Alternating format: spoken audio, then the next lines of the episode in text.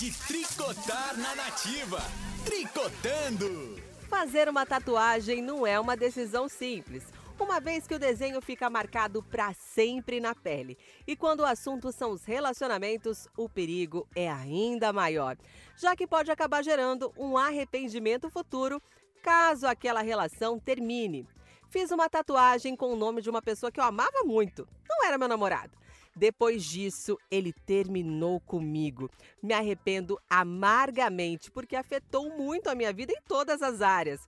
Hoje sou casada, meu marido não se importou tanto, mas vivenciei situações constrangedoras de pessoas me perguntando de quem era aquele nome no meu braço. Revelou a cabeleireira Caroline Rodrigues. Tatuadores comentam que tem aumentado muito a procura por remoções e lembrando famosos que se arrependeram da decisão de fazer uma tatuagem como prova de amor.